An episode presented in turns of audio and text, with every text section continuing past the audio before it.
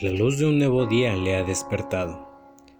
Tras unos minutos de perezosa indecisión, se levanta de la cama, camina hacia el cuarto de baño, se lava la cara, las manos, los dientes, se mira en el espejo, no le gusta lo que ve.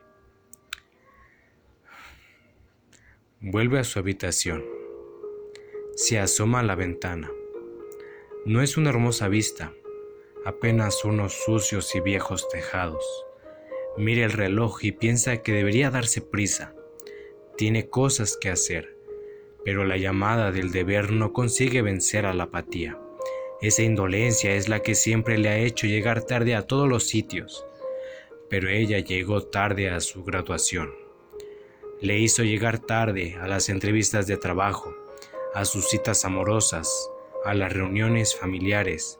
Pero no solo eso, llegó tarde al descubrimiento del sexo, a la verdadera amistad, a ganarse la confianza de sus padres, de sus jefes, de su casero. Ya nada le importa, es una triste y lluviosa mañana de domingo, y sabe que siempre llegará tarde. Piensa, si algún día será feliz, si encontrará a la mujer de su vida, alguien con quien pasear tranquilamente por un parque bajo el sol agradable, alguien con quien concebir unos niños hermosos, alguien a quien dar caricias, a quien decir te quiero, una mujer que le entienda, que la ame, que le enseñe a vivir, pero no tiene demasiadas esperanzas. Se vuelve a mirar en el espejo y se ve tan viejo y sucio como esos tejados. Se pregunta si algún día esa mujer que no conoce y que ni siquiera sabe si existe, le rescatará de la soledad, de la desidia, de su indiferencia ante la vida. Pero ya no espera nada del amor. Es más, ya no cree en el amor, porque ya no cree en nada.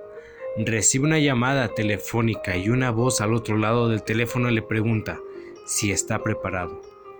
Él dice, sí, aunque está sin vestir.